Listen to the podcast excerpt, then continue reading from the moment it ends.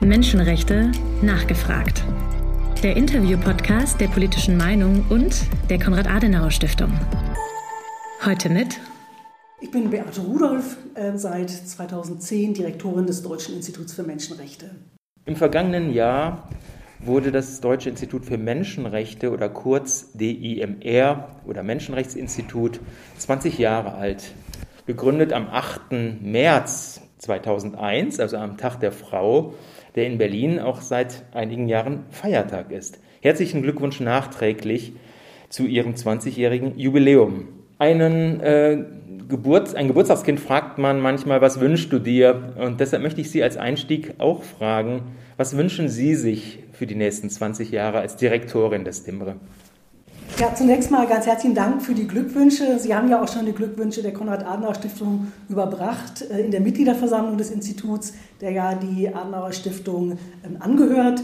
Und vielleicht, bevor ich sage, was ich mir wünsche, ein paar Worte zum Institut selber. Das Institut geht ja zurück auf die Wiener Weltkonferenz für Menschenrechte 1993 wo die Staaten der Welt gesagt haben, Menschenrechte müssen umgesetzt werden. Dafür braucht es starke internationale Mechanismen, aber auch starke nationale Institutionen. Und deshalb haben sie sich dazu bekannt, dass doch jeder Staat der Welt eine nationale Menschenrechtsinstitution schaffen soll. Also eine unabhängige Institution, die äh, zu Schutz und Förderung der Menschenrechte im eigenen Land und durch das eigene Land beitragen soll. Und der Deutsche Bundestag hat dann 2001, äh, hat im Jahr 2000 einstimmig beschlossen, ein solches Institut zu gründen. Und äh, 2001 ist dann das Deutsche Institut für Menschenrechte gegründet worden. Und 2015 gab es dann auch eine einstimmige äh, Entscheidung für eine gesetzliche Grundlage für das Institut. Und das zeigt, glaube ich, schon mal etwas, was ich mir auch für die Zukunft weiter wünsche, nämlich die breite Unterstützung des Bundestages und der Politik in Deutschland eben für eine unabhängige nationale Menschenrechtsinstitution. Und ich wünsche mir aber auch für die nächsten 20 Jahre, dass Politik in allen Bereichen die Menschenrechte wahrnimmt. Das heißt wahrzunehmen, dass Menschenrechte zum einen in staatlichem Handeln Grenzen setzen, aber auch ganz wichtig verbindliche Handlungsleitlinien sind für gute Politik eine Frage, die sich sofort ergibt, wenn man auf die Homepage des Deutschen Instituts für Menschenrechte geht, ist die Frage der Schwerpunktsetzung. Sie haben gleichberechtigt fünf große Themen auf der Homepage stehen. Welche Themen wären aus Ihrer Perspektive für das Jahr 2022, das ja auch äh, zumindest zu Beginn noch sehr stark durch die Pandemie geprägt sein wird, welche Schwerpunkte würden Sie selbst äh, sehen? Zunächst mal haben wir unsere Arbeit unter sozusagen drei große Themenbereiche gestellt. Das ist zum einen, dass wir äh, den gesellschaftlichen Zusammenhalt stärken wollen. Das bedeutet insbesondere den Einsatz gegen äh, Ausschluss, Diskriminierung und die Sicherung von Zugang für alle zu äh, rechtsstaatlichen Prozessen, aber auch zu den, den Leistungen des Staates. Das Zweite ist, dass es darum gehen muss, den fundamentalen Wandel der Lebensgrundlagen menschenrechtlich zu gestalten, also etwa die Anpassungen an den Klimawandel menschenrechtlich auszugestalten, aber auch Digitalisierung, ähm, bei Digitalisierung die Menschenrechte zu, ähm, zu achten äh, und als Maßstab zu nehmen. Und der dritte Bereich, das sind, äh, ist die Stärkung von Menschenrechten und Rechtsstaat, äh, sowohl in Deutschland wie auch europäisch und weltweit. Das sind sozusagen die Leitlinien, die wir ähm, haben. Wenn man dann fragt, was ist jetzt ganz besonders ähm, wichtig, das würde ich vielleicht mal sagen, was auch für mich besonders wichtig ist, ähm, ist zum einen das große Thema geschlechtsspezifische Gewalt und Menschenhandel. Ähm, hier arbeitet das Institut seit einiger Zeit sehr intensiv daran, Berichterstattungsstellen vorzubereiten zu diesen beiden Themenbereichen, denn es geht darum, gute Politik braucht gute Daten. Und das wollen wir mit diesen Berichterstattungsstellen ähm, schaffen. Wichtig wird für uns in diesem Jahr auch das Thema der schulischen Inklusion sein, also der Inklusion von Kindern mit Behinderungen. Wir wollen insbesondere fragen, was kann der Bund eigentlich tun, um die Länder darin zu unterstützen, dass schulische Inklusion gelingen kann. Und äh, um den Blick ein bisschen zu weiten, ein wichtiges Thema in diesem Jahr wird weiterhin das Thema Flucht und äh, Asyl sein. Es wird darum gehen, das gemeinsame europäische Asylsystem an Menschenrechten auszurichten. Und das heißt insbesondere, wir haben es jetzt gerade ja jüngst gesehen mit der Situation in, an der Grenze von Belarus zu Polen, sicherzustellen, dass an den europäischen Außengrenzen von den Mitgliedstaaten der Europäischen Union die Menschenrechte als Fundament der Union gewahrt bleiben. Im Koalitionsvertrag wird die Stärkung der menschenrechtlichen Strukturen und namentlich die Stärkung des Dimmere angesprochen.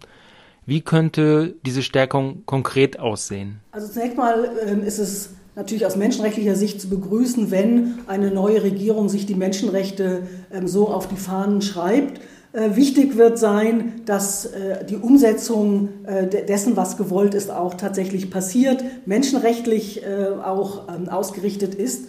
Und ich möchte betonen, das sieht man auch im Koalitionsvertrag, dass der Begriff Menschenrechte vor allem in Bezug auf das Ausland auftaucht, dass wir aber für die innerstaatlichen Themen eben auch über Grund- und Menschenrechte als Maßstab natürlich sprechen. Und zwar gilt das für den Bereich der Sicherheit genauso wie für die Frage Bekämpfung von Wohnungslosigkeit oder die Rechte von Kindern, die Rechte von älteren Menschen, hier tatsächlich immer die rechte Perspektive anzuwenden. Das wird auch für uns Auftrag sein, genau bei der Umsetzung des Koalitionsvertrages hierauf äh, beratend äh, hinzuwirken.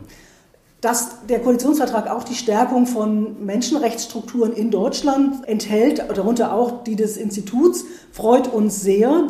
Ähm, zum einen ähm, ist das Institut nach 20 Jahren an einem Punkt angelangt, wo wir sehr viel Nachfrage nach unserer Beratung, die eben eine auf wissenschaftlicher Forschung basierte äh, Beratung ist, sehen. Ähm, aber gar nicht diese ganzen äh, Anfragen bedienen können. Insofern, ähm, glaube ich, ist es nach 20 Jahren, in denen es keine substanzielle Stärkung des Instituts gesehen hat, ähm, überfällig und das freut uns. Es freut uns aber auch, wir sind ja nicht die Einzigen, die genannt werden, dass auch andere Menschenrechtsstrukturen in Deutschland genannt werden, sei das die äh, Menschenrechtsbeauftragte im Auswärtigen Amt, die Antidiskriminierungsstelle des Bundes oder auch die Antifolterstelle. All das ist wichtig, denn der Rechtsstaat braucht starke Strukturen, die die Menschenrechte äh, vertreten äh, und für sie eintreten im eigenen Land. Sie haben bereits das Dimmere-Gesetz aus dem Jahr 2015 angesprochen. Seitdem wird das Dimmere durch den Deutschen Bundestag finanziert und das Dimmere legt dem Bundestag auch alljährlich einen Menschenrechtsbericht vor, zuletzt am Tag der Menschenrechte am 10. Dezember 2021. Welche Bedeutung hat der Deutsche Bundestag für das Deutsche Menschenrechtsinstitut und welches sind die Schwerpunkte aus dem letzten Menschenrechtsbericht? Der Deutsche Bundestag ist für das Institut ganz zentraler äh, gegenüber. Das mit dem Gesetz von 2015 hat der Deutsche Bundestag nochmal klar gemacht, dass er der Garant der Unabhängigkeit des Instituts ist. Das heißt auch, die Finanzierung, die wir erhalten, erhalten wir für die Erfüllung der Aufgaben einer nationalen Menschenrechtsinstitution. Wir können inhaltlich frei darüber entscheiden, wie wir das Geld einsetzen, natürlich im Rahmen des Haushaltsrechts. Aber das ist ganz wichtig. Das wird auch im Übrigen alle fünf Jahre international überprüft, ob denn die Institution auch tatsächlich die Voraussetzungen der Pariser Prinzipien, der internationalen Maßstäbe für die Unabhängigkeit erfüllt. Ähm, also insofern ist der Bundestag für uns wichtig. Er ist deshalb auch wichtig, wenn man es formal betrachtet noch, weil äh, er jetzt auch der neue Bundestag, zwei Mitglieder äh, des Ausschusses für Menschenrechte und humanitäre Hilfe wählt, die Mitglieder in unserem Kuratorium sind, also unserem Aufsichtsgremium. Und äh, er hat noch zwei weitere vakante Positionen aus der Zivilgesellschaft und der Wissenschaft zu besetzen für unser Kuratorium. In der Sache ist der Bundestag deshalb so wichtig, weil er natürlich als das zentrale Gesetzgebungsorgan in Deutschland derjenige Akteur ist, bei dem die Beachtung der Menschenrechte ganz zentral ist in der Gesetzgebung. Deshalb ist er natürlich ein wichtiger Adressat. Und den Bericht, den wir seit 2016 vorlegen, seit es das Gesetz gibt ähm, und uns diesen Auftrag erteilt hat, der Bericht schaut immer auf herausgehobene Themenfelder. Wir haben äh, im vergangenen Bericht zum Beispiel uns zur Problematik der Triage geäußert. Das Verfassungsgericht hat ja dann auch kurz danach unsere Auffassung bestätigt, nämlich ähm, dass verhindert werden muss, dass Menschen mit Behinderungen und alte Menschen in der Extremsituation, dass nicht genügend Ressourcen für die intensivmedizinische Versorgung vorhanden sind, dass diese Menschen nicht benachteiligt werden, auch nicht indirekt, indem äh, Behinderten äh, Stereotype über Menschen mit Behinderungen, Stereotype Vorstellungen über alte Menschen sozusagen durchschlagen. Das war ein wichtiges Thema. Wir haben uns aber auch mit der Frage des, äh, von Wirtschaft und Menschenrechten, dem Lieferkettengesetz befasst, mit dem Betreuungsrecht, mit dem Familiennachzug für geflüchtete äh, Menschen oder äh, mit der Frage der Impfgerechtigkeit, also sicherzustellen, dass alle Staaten der Welt hinreichend mit Impfstoffen ausgestattet werden. Denn die Pandemie kann nur überwunden werden, äh, wenn, wir, wenn sie überall in der Welt überwunden wird. Eine Nachfrage, da Sie ja so eng mit dem Bundestag zusammenarbeiten, spielt bestimmt ein Punkt aus der Aufgabenstellung des DIMRE die auch im Dimmere Gesetz äh, von 2015 äh, in Punkt 3 explizit benannt wird, nämlich die Aufgabe der Politikberatung eine äh, bestimmte Rolle oder eine besondere Rolle. In welcher Form findet diese Politikberatung statt und welche äh, konkreten Erfahrungen haben Sie äh, als Direktorin in den letzten zehn Jahren beziehungsweise das Dimmere in den letzten 20 Jahren mit dieser bestimmt auch sehr sensiblen Aufgabe Politikberatung gemacht? Die, die Rolle des Instituts der, ist ja dem Bundestag oder auch die Ministerien, äh, auch die Länder zu beraten. Und wir tun das, indem wir zunächst einmal wissenschaftlich forschen zu menschenrechtlich relevanten Fragestellungen in Deutschland. Und diese Forschung, die wir betreiben, ist eine, die ist an Menschenrechten ausgerichtet und ähm, sie ist anwendungsorientiert. Das heißt, uns ist wichtig, nicht nur zu sagen, was sind denn die Anforderungen, die die Menschenrechte an Deutschland stellen, sondern auch, wie können diese Anforderungen umgesetzt werden. Ähm, und das ist dann auch das, was wir in Analysen, in Stellungnahmen als Sachverständige in Anhörungen des Bundestages oder der Landtage äh, vortragen. Wir führen Gespräche mit Abgeordneten. Wir werden von den Ministerien ähm, angefragt im Gesetzgebungsverfahren im Vorfeld, wenn Referentenentwürfe gemacht werden, dazu Stellung äh, zu beziehen. Und wichtig ist dabei aus unserer Sicht, dass wir die Ergebnisse unserer wissenschaftlichen Arbeit eben präsentieren, dass wir werben auch dafür, ähm, Menschenrechte als Maßstab für politisches Handeln ernst zu nehmen, weil wir der Überzeugung sind und auch sehen, dass Menschenrechte dafür sorgen, dass eben gute Politik für alle Menschen im Land äh, gemacht wird. Und ähm, das ist etwas, was bedeutet, dass wir das, was wir in in bilateralen Gesprächen sagen, sich nicht unterscheidet von dem, was wir öffentlich sagen. Ist, glaube ich, ganz wichtig, deutlich zu machen, wir versuchen zu vermitteln, was die menschenrechtlichen Anforderungen, was gute Lösungen sind. Ähm, aber letztlich verantwortlich für die politischen Entscheidungen bleiben natürlich die ähm, politischen äh, Organe des Staates, bleiben Gesetzgeber und Regierungen.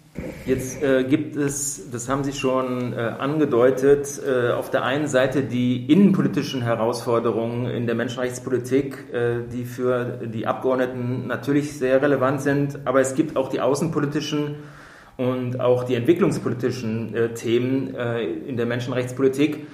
Wenn man das gegenüberhält und die Situation anguckt in Ländern wie Afghanistan, Syrien und so weiter und dann die Situation in Deutschland anguckt, da sieht man ja sofort auf den ersten Blick, äh, hier gibt es eine extreme äh, Ungleichheit der Schwere von Menschenrechtsthemen und Menschenrechtsverletzungen insbesondere. Wie schafft das DIMRE angesichts dieser Situation tatsächlich eine Balance herzustellen, dass nicht Themen, die extrem schwierig sind für die deutsche Menschenrechtspolitik auch gegenüber äh, Ländern wie äh, China, äh, Iran, Türkei, um nur einige Beispiele zu nennen, äh, damit diese äh, Themen nicht unter den Tisch fallen äh, und die Abgeordneten sich auch in diesen sehr, sehr sensiblen menschenrechtspolitischen Fragestellungen vom DEMRE gut beraten fühlen. Also zunächst mal ist es natürlich ein, ein Glück, dass wir, die wir in Deutschland leben, haben, in einem Rechtsstaat leben, in dem die Grund- und Menschenrechte in unserer Verfassung verankert sind und damit auch äh, verbindlich sind, dass auch die internationalen Menschenrechtsverträge Bestandteil des deutschen Rechts sind und deshalb sich jeder darauf berufen kann. der Vergleich mit anderen Ländern liegt sehr nahe. Es ist wichtig aus, äh, aus unserer Sicht, dass deutlich wird, die Maßstäbe sind überall die gleichen. Es sind eben die äh, universellen Menschenrechte und die Herausforderungen sind unterschiedlich. Deshalb ist in unserer Arbeit besonders wichtig, dass wir die Empfehlungen der unabhängigen ähm, Kontrollgremien der Vereinten Nationen als Maßstab ähm, heranziehen, die eben genau auch diese Kontextualisierung machen. Ähm, und ich glaube, es ist wichtig für uns erstmal als Rechtsstaat, dass wir diese dass wir die Menschenrechte ernst nehmen äh, und äh, uns nicht sozusagen hinter den Verletzungen, die anderswo passieren, verstecken. Dass aber auch gleichzeitig uns der selbstkritische Blick auf uns selber die Legitimität gibt, anderen Staaten gegenüber Menschenrechtsverletzungen anzusprechen. Ähm, und dabei eben auch deutlich zu machen, dass auch bei uns Menschenrechtsverletzungen passieren und zwar zum Teil als Einzelfälle, zum Teil durchaus systematisch, wenn ich mir die Rechte von Menschen mit Behinderungen anschaue, etwa die Frage von Zwang in der Psychiatrie, um nur eines zu nennen, wer diesen Zwang erfährt, erlebt eine ganz erhebliche Beeinträchtigung seiner Menschenrechte. Ich will das, äh, das darf man nicht kleinreden. Aber ich glaube, es ist eben wichtig, nur wenn wir selbstkritisch auf uns blicken, können wir auch legitim anderen, die solche Verletzungen vorhalten. Und wir können auch deutlich machen, dass bei uns im Falle von solchen Verletzungen es einen Rechtsstaat gibt, dass wir uns bemühen, den Zugang zum Recht für alle sicherzustellen, immer wieder fragen, wer kann denn sein Recht nicht durchsetzen ähm, und gleichzeitig eben auch als nationale Menschenrechtsinstitution dazu beitragen, zu gucken, wo sind denn systemische Probleme. Und das, glaube ich, ist das, was uns äh, auch als, als Gemeinwesen stark macht, national wie international. Unter der deutschen EU-Ratspräsidentschaft wurde vor einem Jahr in der EU ein neues globales Menschenrechtssanktionsregime implementiert. Viele Leute haben von Anfang an die Frage gestellt, was kann man mit Menschenrechtssanktionen, die es ja auch vorher schon gab, auch seitens der EU, auch seitens der UNO äh, und auch nationalstaatliche Sanktionen, was kann man mit diesen Menschenrechtssanktionen überhaupt erreichen? Ziel ist ja, Verhaltensänderungen der menschenrechtsverletzenden Akteure zu erreichen. Kann das durch Menschenrechtssanktionen erreicht werden oder ist Ihrer Erfahrung nach dann doch der härtere Knüppel mit Wirtschaftssanktionen erforderlich? Ich bin überzeugt, es braucht beides. Mensch, Wirtschaftssanktionen und andere Sanktionen, die auch das Völkerrecht vorsieht für, ähm, für Menschenrechtsverletzungen, sind wichtig. Und es ist aber auch wichtig, individuelle Sanktionen zu verhängen, denn sie machen deutlich, Menschenrechtsverletzungen werden letztlich von Personen begangen. Es sind Menschen, die dafür verantwortlich sind, nicht nur abstrakt ein Staat. Ähm, und diejenigen, die eben äh, die Zivilgesellschaft im eigenen Land unterdrücken, die einen Völkermord äh, organisieren, die müssen wissen, dass sie dafür persönlich zur Rechenschaft gezogen werden, und zwar dort, wo es ihnen wehtut, bei ihrem, äh, dem Geld, was sie oft beiseite schaffen, genauso wie auch durch strafrechtliche Verfolgung. Also insofern, beides sind Elemente für die Umsetzung und die Verwirklichung, die Durchsetzung von Menschenrechten.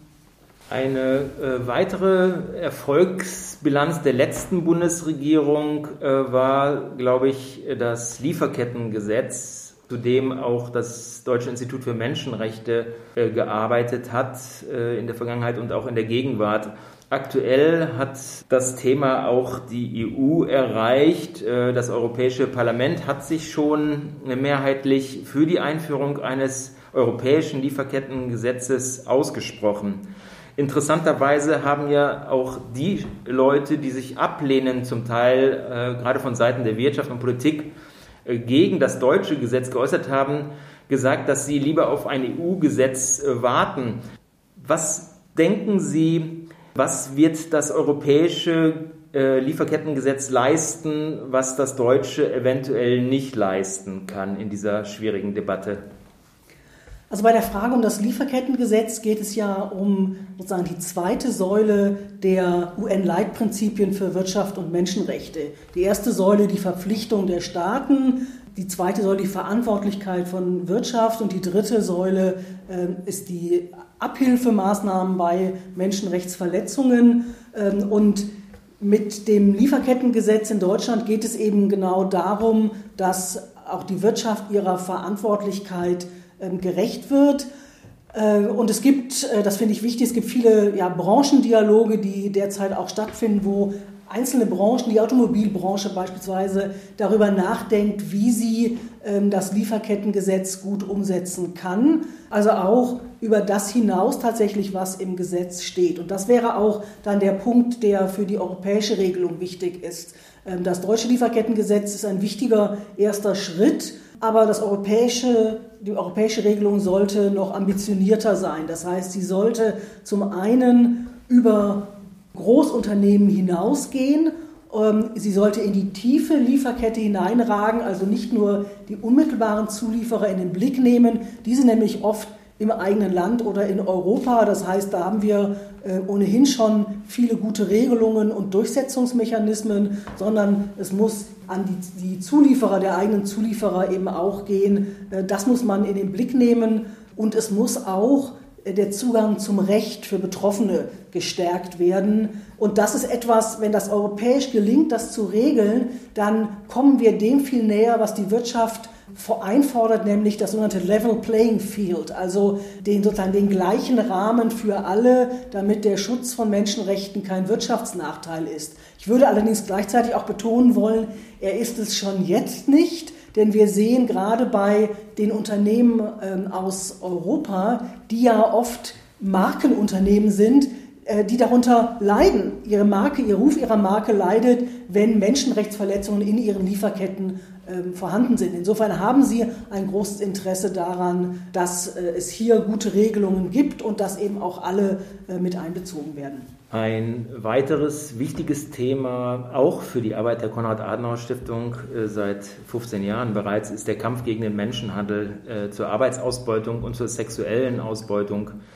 Jetzt wird äh, der rot-grünen Regierung bereits seit zwei Jahrzehnten vorgeworfen, dass sie mit dem damals verabschiedeten Prostitutionsgesetz dazu beigetragen hat, dass in den letzten 20 Jahren Deutschland zum sogenannten Bordell Europas geworden ist. Könnte das nun auch in Deutschland diskutierte sogenannte nordische Modell, äh, das es seit 1999 gibt, in mittlerweile zehn Ländern, und das durch die mögliche Bestrafung von Freiern die Nachfrage nach äh, sexuellen Dienstleistungen reduzieren will, könnte durch dieses nordische Modell der Zwangsprostitution in Deutschland entgegengewirkt werden. Das Interessante bei diesem nordischen Modell ist aus meiner Sicht, dass es sowohl von progressiven, feministischen äh, Seiten als auch von konservativen Frauenrechtlerinnen befürwortet wird. Wie ist die Haltung des DIMRE? Aus unserer Sicht ist sozusagen die notwendig, eine, eine rechtebasierte Perspektive auf alle Menschen zu haben, die der Prostitution nachgehen. Und zwar sowohl derjenigen, die ausgebeutet werden, genauso wie derjenigen, die freiwillig in der Prostitution tätig sind. Und das heißt, dieser menschenrechtliche Blick heißt dann, den Blick darauf zu richten, wie kann Schutz vor Gewalt wirksam sein, wie kann Schutz vor Ausbeutung ähm, wirksam sein, wie können sichere und faire Arbeitsbedingungen sichergestellt werden und wie kann auch verhindert werden, dass Menschen, die der Prostitution nachgehen, ähm, diskriminiert werden. Und nun ist es so, dass die Frage, die, ob ein Verbot ähm, äh, also eine freie Bestrafung, wie das nordische Modell sie vorsieht, äh, ob der, das eine Wirkung hat. Es ist strittig, ob es nur eine Verdrängung gibt in die Illegalität.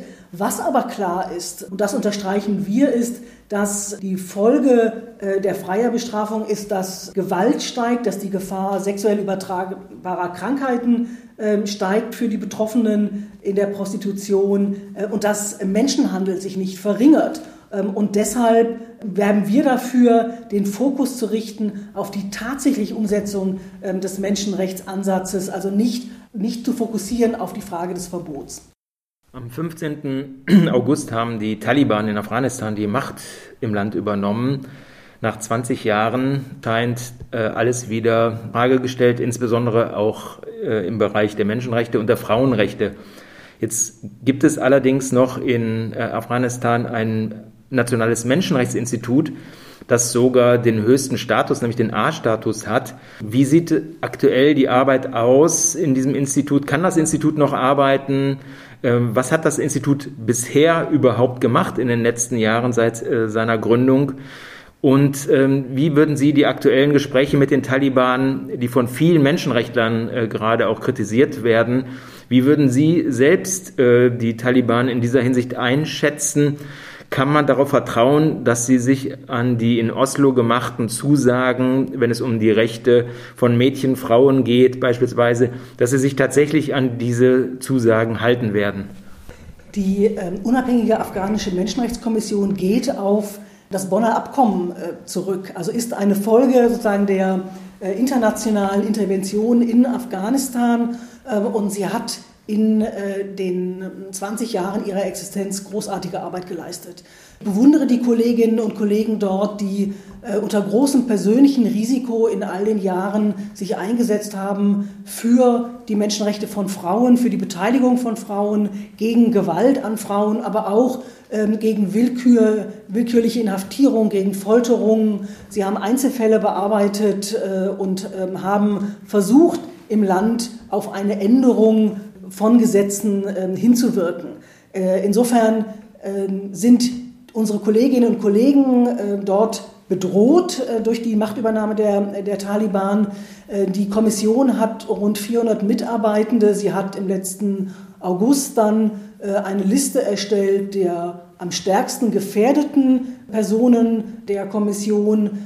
Und diese, anhand dieser Liste hat auch und gerade Deutschland ähm, begonnen, diese Menschen zu evakuieren. Ähm, das ist richtig und notwendig, denn es geht um Menschen, die sich eben für universelle Menschenrechte eingesetzt haben und die jetzt mit dem Tod bedroht sind. Insofern, in der gegenwärtigen Situation ist es so, die äh, faktisch kann die Kommission nicht mehr arbeiten. Äh, seit dem letzten Sommer bekommen äh, die, die Mitarbeitenden kein Geld mehr. Die Taliban geben natürlich kein Geld für eine Menschenrechtskommission. Und äh, das heißt, wir, wir gehen auf eine Zeit zu, in der in Afghanistan keine Stimme für die Menschenrechte laut und kompetent da sein wird. Äh, und unsere afghanischen Kolleginnen und Kollegen sagen uns, vertraut den Taliban nicht. Sie haben ihre Erfahrungen in all den Jahren ähm, gemacht. Äh, insofern wird es wichtig sein für das Handeln jetzt unmittelbar, dass natürlich das Leid der Menschen in Afghanistan, der Hunger, der droht großen Teilen der Bevölkerung, dass äh, das Leid gemildert wird. Der, der, ähm, das darf aber nicht auf eine Weise geschehen, die den Taliban Macht gibt, über Ressourcen zu verfügen. Das wird eine große Schwierigkeit bleiben ähm, und es ist wichtig, tatsächlich auch von den Taliban nicht nur Bekenntnisse zu Frauenrechten zu verlangen, sondern dies genau auch den Nachweis zu verlangen, dass diese Rechte eingehalten werden. Und das, was uns unsere Kolleginnen und Kollegen berichten, die immer noch natürlich Kontakte ähm, haben, die noch im Land sind, ähm, die sagen, dass gerade auch außerhalb von Kabul örtliche ähm, Herrscher die Menschenrechte mit Füßen treten. Also insofern ist es wichtig, dass ähm, die Evakuierung der Menschenrechtsverteidigerinnen und Verteidiger der afghanischen Menschenrechtskommission, aber auch der anderen, die in Afghanistan sich für Menschenrechte eingesetzt haben, weiter stattfindet. Ich will unterstreichen, äh, das ist nicht allein eine humanitäre Forderung, ähm, sondern das Institut hat äh, jüngst eine Publikation gezeigt, dass es auch eine menschenrechtliche Verpflichtung ist, die Deutschland trifft. Sowohl die Ortskräfte, die für Deutschland gearbeitet haben, äh, zu, in Sicherheit zu bringen, als auch die Menschenrechtsverteidigerinnen und Verteidiger. Äh, die Chinesen gehören zu den wenigen Staaten, die weiterhin in Kabul ihre Botschaft geöffnet haben. Zugleich gehört China aber auch äh, zu den Ländern, die seit vielen Jahren und gerade im Jahr der Olympischen Spiele in Peking äh, in der Kritik der Menschenrechtler stehen. Diskutiert wird vor allen Dingen, soll es einen diplomatischen oder einen politischen Boykott der Olympischen Spiele geben um in der Frage der Unterdrückung der Uiguren das Reich der Mitte wieder zurück in die Mitte der Weltgemeinschaft zu holen. Wie sehen Sie diese Debatte? Zunächst mal ist festzuhalten, dass der Umgang mit den Uiguren, ähm, dass das eine systematische und schwere Menschenrechtsverletzungen sind, die dort begangen werden, dass dort eine religiöse Minderheit vernichtet werden soll. Man kann es gar nicht anders nennen. Ähm, und insofern braucht es dagegen natürlich scharfe Reaktionen ähm, der Weltgemeinschaft. Ähm, ich finde es deshalb auch nachvollziehbar und richtig, dass Deutschland nicht von hohen Politikerinnen und Politikern dort vertreten sein wird. Ich glaube, dass es vor allem aber wichtig ist, im Blick auch auf die Zukunft zu sehen, dass große Sportereignisse mit der Wahrung der Menschenrechte verbunden werden müssen. Wir erleben das ja auch in anderen Kontexten. Es geht darum, dass schon bei dem Bau der Sporteinrichtungen es nicht zu systematischen Menschenrechtsverletzungen kommen darf, sei es die Vertreibung von Menschen, die an einer bestimmten Stelle äh, leben, um dort ein Stadion zu bauen, sei es die Ausbeutung von Arbeitskräften aus dem Ausland und dass also das ein Thema sein muss, das aber auch der Einsatz für Menschenrechte ähm, gegen Diskriminierung etwas sein muss, was ähm, sich die Sportverbände nicht nur auf die Fahnen schreiben, sondern tatsächlich auch dann umsetzen, dass das Erwartungen sind, die man an einen Ausrichter von sportlichen Großereignissen richten muss. Und ich könnte mir vorstellen, dass äh, für Deutschland sich die Chance ergibt, mit der Euro 2024 ähm, eben auch ein äh, Vorreiter zu sein, in dieser Hinsicht zu zeigen, wie man eben ein Sportgroßereignis und den Schutz von Menschenrechten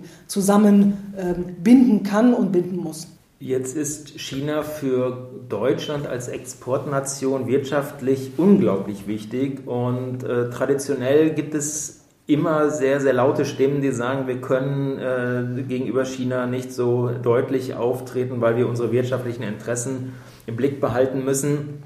Auf der anderen Seite gibt es aber auch schon sehr lange die Diskussion äh, Wandel durch Handel.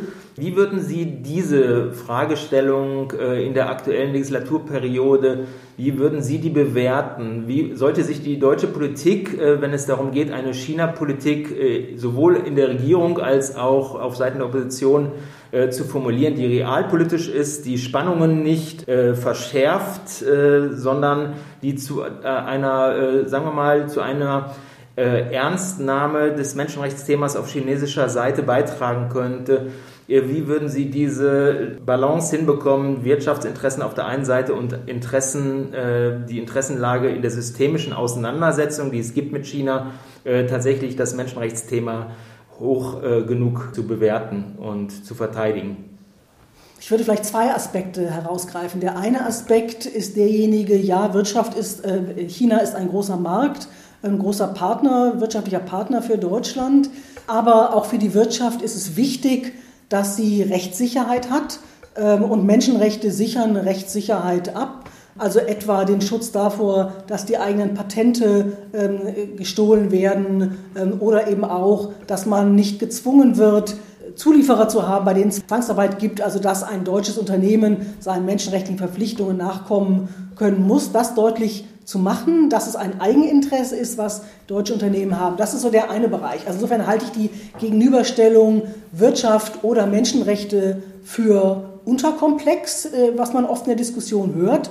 Das Zweite aber ist auch, ich werbe für ein selbstbewusstes Eintreten für Menschenrechte. Ich denke schon, dass wir uns in einem, ähm, einer Systemkonkurrenz mit China befinden.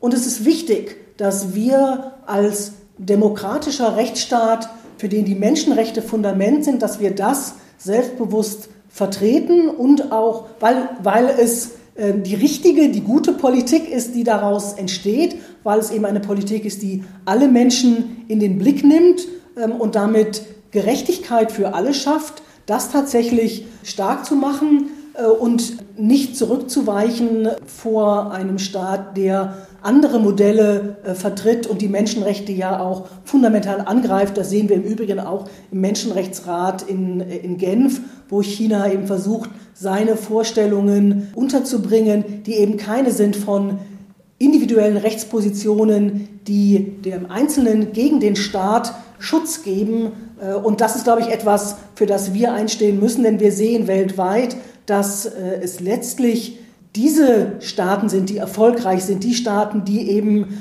den Konflikt, die äh, aushalten, die Meinungsfreiheit haben, Vereinigungsfreiheit, wo es darum geht, Kompromisse zu finden, wo es nicht den Glauben gibt, dass eine äh, Regierungsklicke, ähm, äh, dass eine Regierungsschicht alles weiß, sondern die eben auch auf Partizipation ähm, und äh, Teilhabe aller Menschen setzt. Vielleicht noch eine Nachfrage äh, zum Thema China, weil zwei Aspekte in der Debatte selten angesprochen werden. Ähm, es gibt einen Menschenrechtsdialog mit China, der äh, öffentlich kaum wahrgenommen wird. Da wäre meine Frage, äh, ist das DIMRE eingebunden oder sieht das DIMRE äh, einen, eine Sinnhaftigkeit äh, in diesem Menschenrechtsdialog? Und das Zweite, was vielleicht aus Institutionssicht äh, noch relevanter ist, China hat bislang kein eigenes nationales Menschenrechtsinstitut. Was bedeutet das für die Zusammenarbeit mit China in menschenrechtlichen Fragen? Und gibt es da eventuell eine Chance, das ist ja auch die Aufgabe der nationalen Menschenrechtsinstitute, die im GANRI äh, vereint sind, äh, andere Länder zu unterstützen, so ein Institut zu gründen. Gibt es da aus Ihrer Sicht eine Perspektive, äh, dass China zumindest mittelfristig selber ein Menschenrechtsinstitut gründen könnte? Also bei den, dem äh, Menschenrechtsdialog Deutschlands mit China, aber auch der EU mit China hat das Institut in länger zurückliegender Vergangenheit ähm, mitgewirkt. Wir sind eingeladen worden. Ähm, wir haben aber nicht gesehen, dass da tatsächlich ein systematischer Dialog stattfindet, der auch graduell zu Veränderungen führt. Äh, wir das unterstreicht noch einmal die Notwendigkeit von, äh, auch von, von dauerhaften Austauschstrukturen, weil man Vertrauen aufbauen muss bei solchen Dialogen. Nur mal als ein Beispiel, es hat viele Jahre einen äh, arabisch-europäischen Dialog der nationalen Menschenrechtsinstitutionen gegeben, den das Dänische Institut für Menschenrechte initiiert hatte.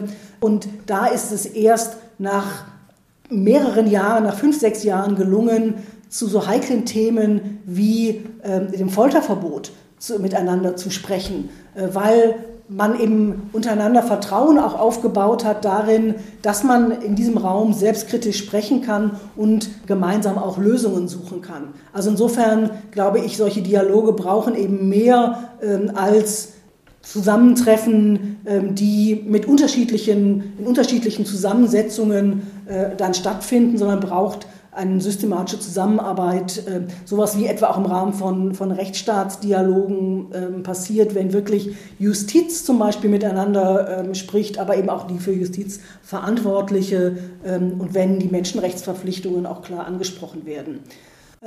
ob China eine eigene nationale Menschenrechtsinstitution schaffen wird, ich muss gestehen, ich bin skeptisch, weil China eben derzeit gerade nicht äh, die universellen Menschenrechte in dem Inhalt, der nun ähm, seit 1946 entwickelt worden ist, ähm, vertritt, sondern äh, versucht, äh, Menschenrechte mit einem anderen Inhalt zu versehen, nämlich letztlich als etwas, was ähm, staatliche Eingriffe vorsieht und wo der Staat äh, inhaltlich bestimmt, was denn Menschenrechte seien, wo die Ausübung von Menschenrechten von Wohlverhalten abhängig gemacht wird. All das sind ähm, äh, Vorstellungen, die eben nicht mit dem globalen Verständnis der Menschenrechte vereinbar sind. Und insofern, glaube ich, muss, müssen in China Veränderungen passieren, damit überhaupt über die Schaffung einer nationalen Menschenrechtsinstitution nachgedacht ähm, wird.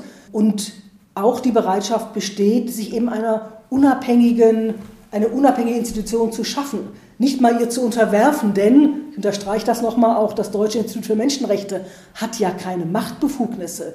Wir sind die, eine Stimme der Menschenrechte und die politisch Verantwortlichen müssen es aushalten, diese Stimme zu hören. Äh, das ist das Mindeste, äh, sind aufgerufen und verpflichtet, äh, die Menschenrechte umzusetzen. Und das ist das, ähm, wo der erste Schritt geschehen muss. Nur wenn diese Bereitschaft da ist, dann können auch nationale Menschenrechtsinstitutionen in einem Land tatsächlich Erfolg haben. Liebe Frau Professor Dr. Rudolph, das war ein äh, sehr, sehr spannendes Gespräch, deshalb auch ein bisschen länger als die bisherigen Podcast-Gespräche.